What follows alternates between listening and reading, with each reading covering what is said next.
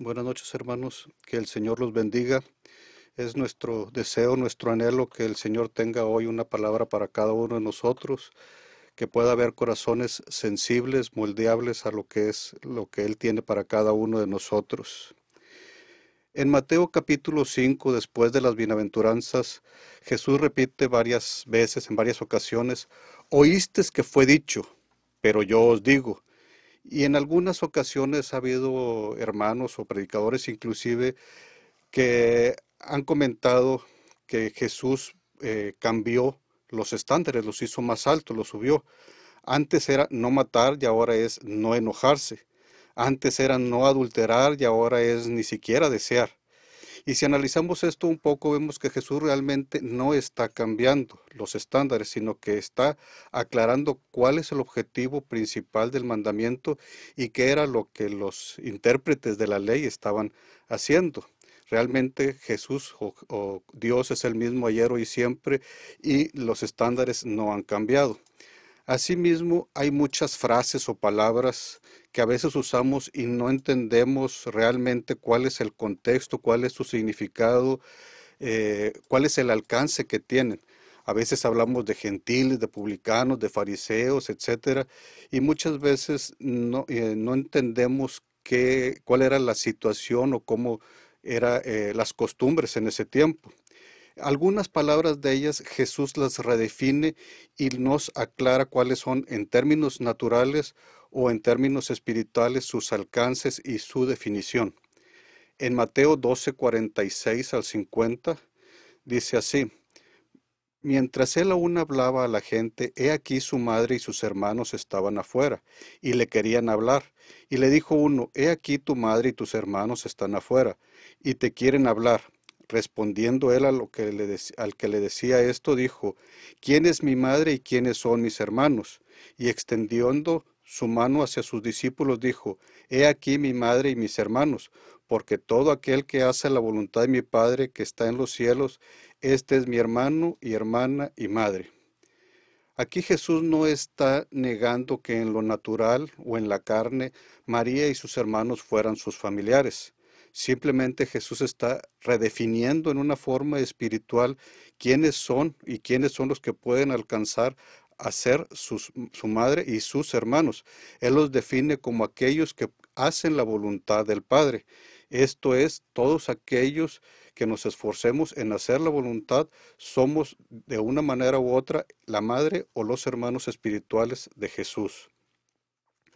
Más adelante en Marcos 10, del 29 al 30, Pedro le dice que ellos han dejado todo y le pregunta que qué recibirán.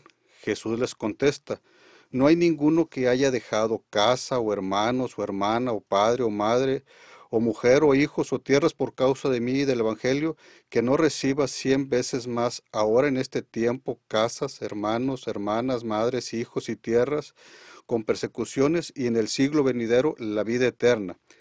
¿Quiénes son realmente nuestras madres y nuestros hermanos? Yo creo que esto está definido y muchos de estos están en la iglesia. Las personas que buscan hacer la voluntad de Dios son a los que debemos de considerar nuestros hermanos y hermanas. Y aquí se cumple lo que Jesús dice, que recibiremos cien veces más, porque cuántos hermanos tenemos dentro de la iglesia, cuántas casas hemos ido y nos hemos hospedado y hemos sido atendidos, hemos sido recibidos. Ahora bien, también debo aclarar, y perdón si alguno se ofende, pero no todos los que asisten a la iglesia son necesariamente los que buscan hacer la voluntad del Padre. Jesús mismo comentó en Mateo 7:15, Guardaos de los falsos profetas que vienen a vosotros con vestidos de ovejas, pero por dentro son lobos rapaces. Jesús mismo identifica que aún dentro de la iglesia puede haber falsos profetas.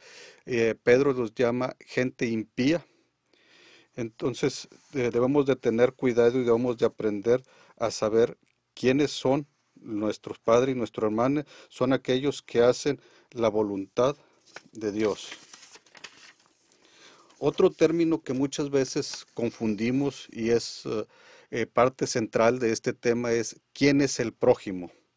Si bien es cierto que la palabra, tanto en griego como en latín, hacen referencia a que el prójimo es el próximo, es decir, el que está a tu lado, el vecino, eh, el que está cerca de ti, también es cierto que Jesús aclara en la historia conocida como el buen samaritano quién es realmente el prójimo.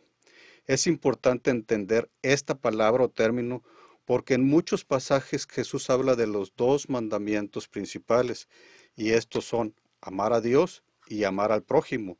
Pero, ¿quién es precisamente el prójimo? ¿Es este nuestro hermano o vecino? Veamos qué nos dice Jesús en la historia del buen samaritano. Este está en Lucas 10:25. Y dice así, y he aquí un intérprete de la ley se levantó y dijo, para probarle, Maestro, ¿haciendo qué cosa heredaré la vida eterna? Él le dijo, ¿qué está escrito en la ley? ¿Cómo lees? Aquel respondiendo dijo, Amarás al Señor tu Dios con todo tu corazón y con toda tu alma y con todas tus fuerzas y con toda tu mente y a tu prójimo como a ti mismo. Y le dijo, Bien has respondido, haz esto y vivirás. Pero él queriendo justificarse a sí mismo dijo a Jesús, ¿Y quién es mi prójimo? Respondiendo Jesús dijo, un hombre descendía de Jerusalén a Jericó y cayó en manos de ladrones, los cuales le despojaron e hiriéndole se fueron, dejándole medio muerto. Aconteció que descendió un sacerdote por aquel camino y viéndolo pasó de largo. Asimismo un levita, llegando cerca de aquel lugar y viéndole, pasó de largo. Pero un samaritano que iba de camino vino cerca de él y viéndole fue movido a misericordia y acercándose vendó, sus heridas, echándole aceite y vino, y poniéndole en su cabalgadura, lo llevó al mesón y cuidó de él. Otro día, al partir, sacó dos denarios y los dio al mesonero, y le dijo, Cuídamele, todo lo que gastes de más yo te lo pagaré cuando regrese. ¿Quién pues de estos tres te parece que fue el prójimo del que cayó en manos de los ladrones? Él dijo, el que usó de misericordia con él. Entonces Jesús le dijo, ve y haz tú lo mismo. Ahora bien, si empezamos a analizar, la primera pregunta sería, ¿qué hay que hacer para heredar la vida eterna? Y Jesús dice, o el mismo intérprete de la ley dice, amar a Dios y al prójimo. También dice que el intérprete, queriéndose justificar a sí mismo, preguntó, ¿quién es el prójimo? Y aquí empieza el gran dilema. Dice que preguntó queriendo justificarse. Él estaba esperando que le dijeran precisamente que su prójimo eran sus hermanos, eran sus familiares, sus vecinos, los judíos. Los romanos no, porque los romanos eran sus enemigos. Los romanos eran los que estaban gobernando sobre ellos. Por lo tanto, él no esperaba que le fueran a decir que los, que los eh, romanos fueran a ser sus prójimos. Jesús eh, narra la historia y dice que era un hombre que descendía de Jerusalén a Jericó. De Jerusalén a Jericó aproximadamente son 35 kilómetros. Nos habla de tres personas, bueno, nos habla de una persona que fue asaltada. Esta persona fue herida, dice que estaba medio muerto, posiblemente estaba golpeado, posiblemente un poco deforme, con moretones, algo irreconocible y quizás manchas de sangre eh, por, en las ropas, si es que tenía ropas. También nos habla de tres personas que pasaron. El primero de ellos es un sacerdote y si es un sacerdote sabemos uno que es de la tribu de, de Leví y dos que es descendiente de Aarón. Solo los descendientes de Aarón pueden ser sacerdotes. Dentro de las funciones principales del sacerdocio está la de presentar las ofrendas, interceder por el pueblo, enseñar la ley. Sin embargo, este sacerdote pasó de largo, quizá no quiso tocar al medio muerto porque si se moría o, estaba muerto, se iba a contaminar e iba a ser inmundo hasta la noche y, él eh, no quería eh, detenerse. Dice que el siguiente en pasar es un levita, de nuevo, de la tribu de Leví que fue separada para ministrar en el templo. Ellos se encargaban no solo del mantenimiento del templo, ayudar en los sacrificios, sino que también inclusive ellos se encargaban de la alabanza, de los instrumentos. Ellos ayudaban en, en, en cualquiera de las tareas que hubiera dentro del templo. Este tampoco se dolió o se compadeció de la víctima, sino que siguió su camino. El tercero en pasar dice que fue un samaritano. Y aquí es donde eh, es otra palabra que, tenemos que analizar y, revisar. eh, ¿por qué Jesús usa en esta ilustración a un samaritano? La mujer samaritana decía que los judíos y los samaritanos no se hablaban. De hecho, había grandes conflictos entre los samaritanos y los judíos. Y la gran pregunta es, bueno, ¿qué quería decir Jesús con un samaritano? ¿Quiénes eran primeramente los samaritanos?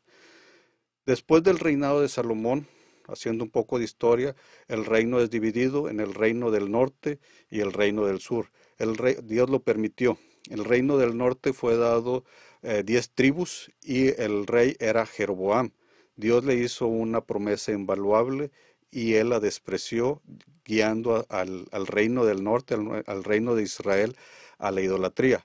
En el reino del sur, eh, Dios le conservó dos tribus eh, por amor a David, y estas dos tribus eh, se quedaron siendo el rey Roboam, hijo de Salomón. En el reino del sur, en el reino de Judá, la capital es, es Jerusalén. En el reino del norte estaba la capital, era una ciudad llamada Samaria, y de ahí vienen los samaritanos. Ahora eso fue al principio, después toda el área que era conocida como parte del reino del norte era conocida como el área de Samaria, la región de Samaria. En Segunda de Reyes capítulo 7 vemos que después de varios reyes que hicieron lo malo delante de Dios, Dios entregó el reino del norte a los asirios quienes llevaron cautivos a los habitantes de Samaria. En el, en el Segundo de Reyes 17, 24 dice, y trajo el rey de Asiria gente de Babilonia, de Cuta, de Aba, de Amat y de Sefarbaim, y los puso en las ciudades de Samaria, en lugar de los hijos de Israel, y poseyeron, poseyeron a Samaria y habitaron en sus ciudades. Es decir, los nuevos pobladores de Samaria no eran israelitas, no eran descendientes de Israel, sino que eran gentiles, idólatras de otras naciones. Inclusive más adelante dice que ellos trajeron sus dioses. En Segunda de Reyes, en el siguiente versículo dice, y aconteció al principio, cuando comenzaron a habitar ahí, que no temiendo ellos a Jehová, envió Jehová contra ellos leones que los mataban. Dijeron pues al rey de Asiria, las gentes que tú trasladaste y pusiste en las ciudades de Samaria no conocen la ley del Dios de aquella tierra. Y él ha echado leones en medio de ellos, y aquí que los leones los matan porque no conocen la ley del Dios de la tierra.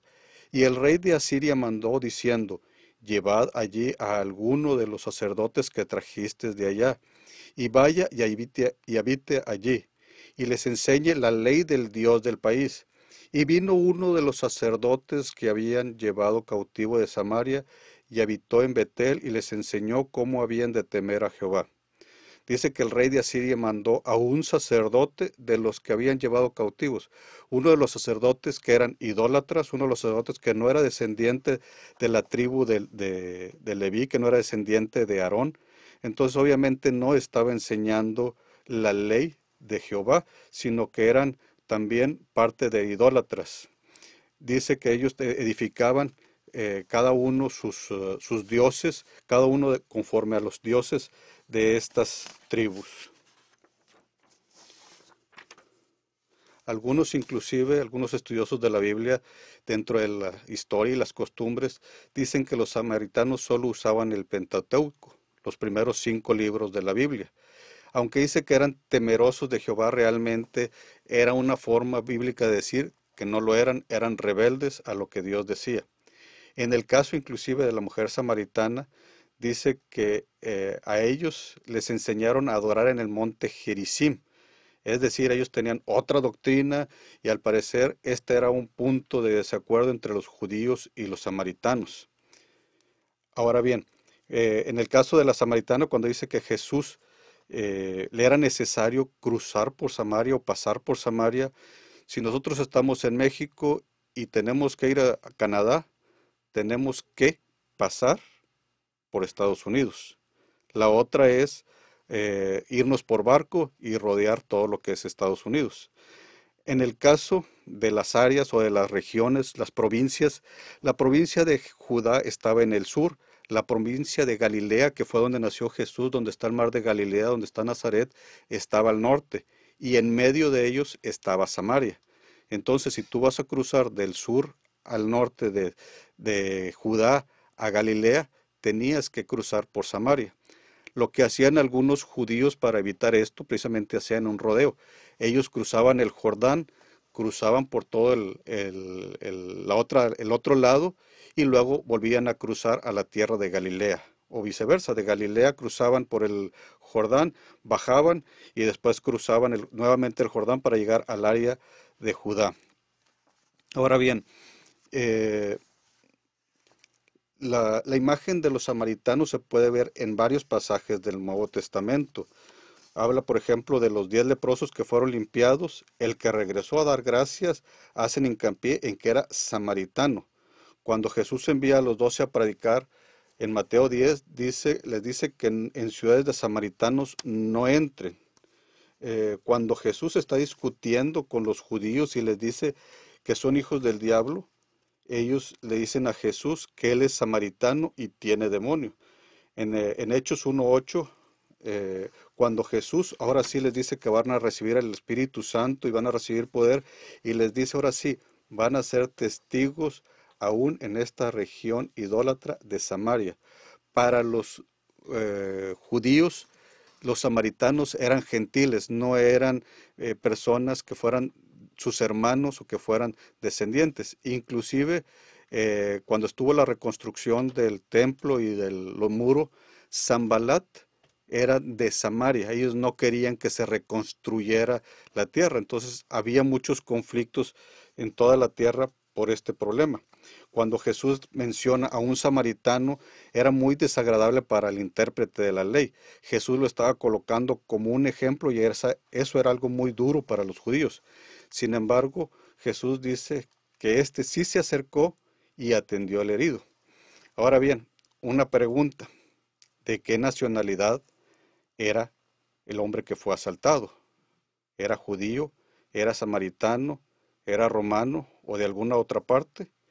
No lo sabemos. Tampoco sabemos qué tanto le robaron, si era gente de dinero o no era gente de dinero. Simplemente dice que era una persona que lo asaltaron y lo golpearon. Jesús no le responde al intérprete de la ley quién era su prójimo, sino que Jesús le responde quién es el prójimo. ¿Quién de estos tres te parece que fue el próximo o el prójimo del que cayó en manos de ladrones? El intérprete de la ley dijo el que usó de misericordia y aquí empezamos a ver algunas características de quién es el prójimo. Una de estas características es que es alguien necesitado, alguien que está en problemas. Dos, posiblemente es alguien desconocido, tanto que no sabemos ni de qué nacionalidad es y no sabemos si algún día podrá pagarnos el bien que le hicimos.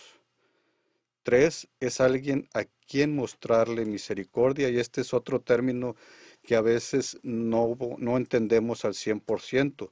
No es solo hacer un bien o lo que nosotros consideremos que es un bien, sino que es ser de bendición, producir una bendición en la vida de esta otra persona. Cuando estaba en la universidad, distinguíamos a los maestros eh, de tres formas distintas llamábamos el maestro yate, el maestro barco y el transatlántico. El maestro yate solo ayudaba o pasaba a, unos pocos privilegiados, a sus allegados, a los que estaban en el equipo de fútbol, en la mesa directiva, solo un pequeño grupo privilegiado. Estaban los que consideramos maestros barcos, estos pasaban a todos. Este maestro asistía poco a clases, no dejaba tareas y en los exámenes todos pasaban. Y estaba lo que llamábamos el maestro transatlántico. Este no solo pasaba a todos sus alumnos, sino que iba con los otros maestros y les decía, oye, pásalo, no seas eh, duro con ellos, eh, oportunidad para que pasen. Tristemente a veces creemos que así, así somos o como vemos al prójimo. Somos yates porque nada más somos prójimos de algunos cuantos. Eh, a veces somos, ayudamos, somos barcos, prójimos barcos que ayudamos a todos sin mirar a quién. Somos sensibles y somos guiados por el Espíritu. Y eh, a veces hay unos que además de eso nos motivan a ser de bendición o a darnos por los demás. El hermano José Isabel inclusive nos hablaba de ser la mano extendida de Dios, que podamos ser de estos últimos, que podamos eh, ser de bendición y podamos alentar a otros y que podamos entender quién es el prójimo. Ahora bien, quiero contar una pequeña historia que me sucedió, que me platicaron, para poder entender quién es el prójimo. Estaba con una tía de mi esposa y ella dentro de sus muchos eh, comentarios eh, en su plática me decía que ella fue encargada de una reunión de hermanas. Quiero creer que eh, me decía que se reunían a desayunar. Espero que haya sido primero para desayunar la palabra del Señor y orar y luego ya tener algún convivio. Me decía también que la hermana que era la anfitriona falleció y pues eh, tuvo, tuvieron que cambiarse de, casa por respeto al, esposo y, a los hijos. Sin embargo, me comentaba que al tiempo ella se encontró a una de las hijas y le dijeron que eh, la invitaban a, a, cenar. Y ella pues fue al día señalado, a la hora señalada a cenar. Y dice que cuando llegó, pues pásele, mi papá no ha llegado, pero pásele, vamos a platicar. Y estuvieron platicando y pues el papá no llegaba. Dice que después fueron, después de un rato, dijo, vamos a, caminar a ver si en esto llega mi papá. Y fueron a un parque y ella pensó, dijo, bueno, pues vamos a, a comprar la cena ahí porque en el parque hay varios puestos de comidas. Sin embargo, pues, pues fueron y no compraron. Y de hecho ella decía, yo no veía que hubiera comida en la casa. Al poco tiempo regresaron y decían, bueno, mi papá no ha llegado. Ella pensó, bueno, a lo mejor el, el papá va a traer la cena. Sin embargo, dice que ya sincerándose un poco, le dicen, hermana, la invitamos a cenar porque queríamos pedirle un favor. Ella dijo, ok, ¿cuál es el favor? y le dijeron que se case con mi papá.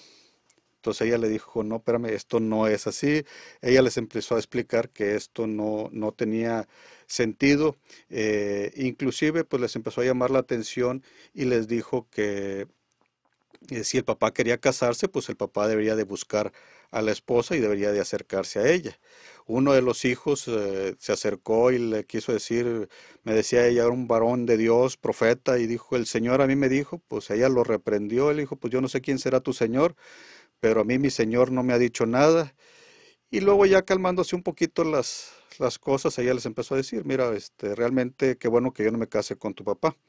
Eh, ustedes eh, se, este, desde que falleció tu mamá se han venido a vivir aquí la casa, a tu, a tu papá lo mandaron a un cuartito y eh, yo soy de la idea de que pues ustedes deberían de irse a sus casas.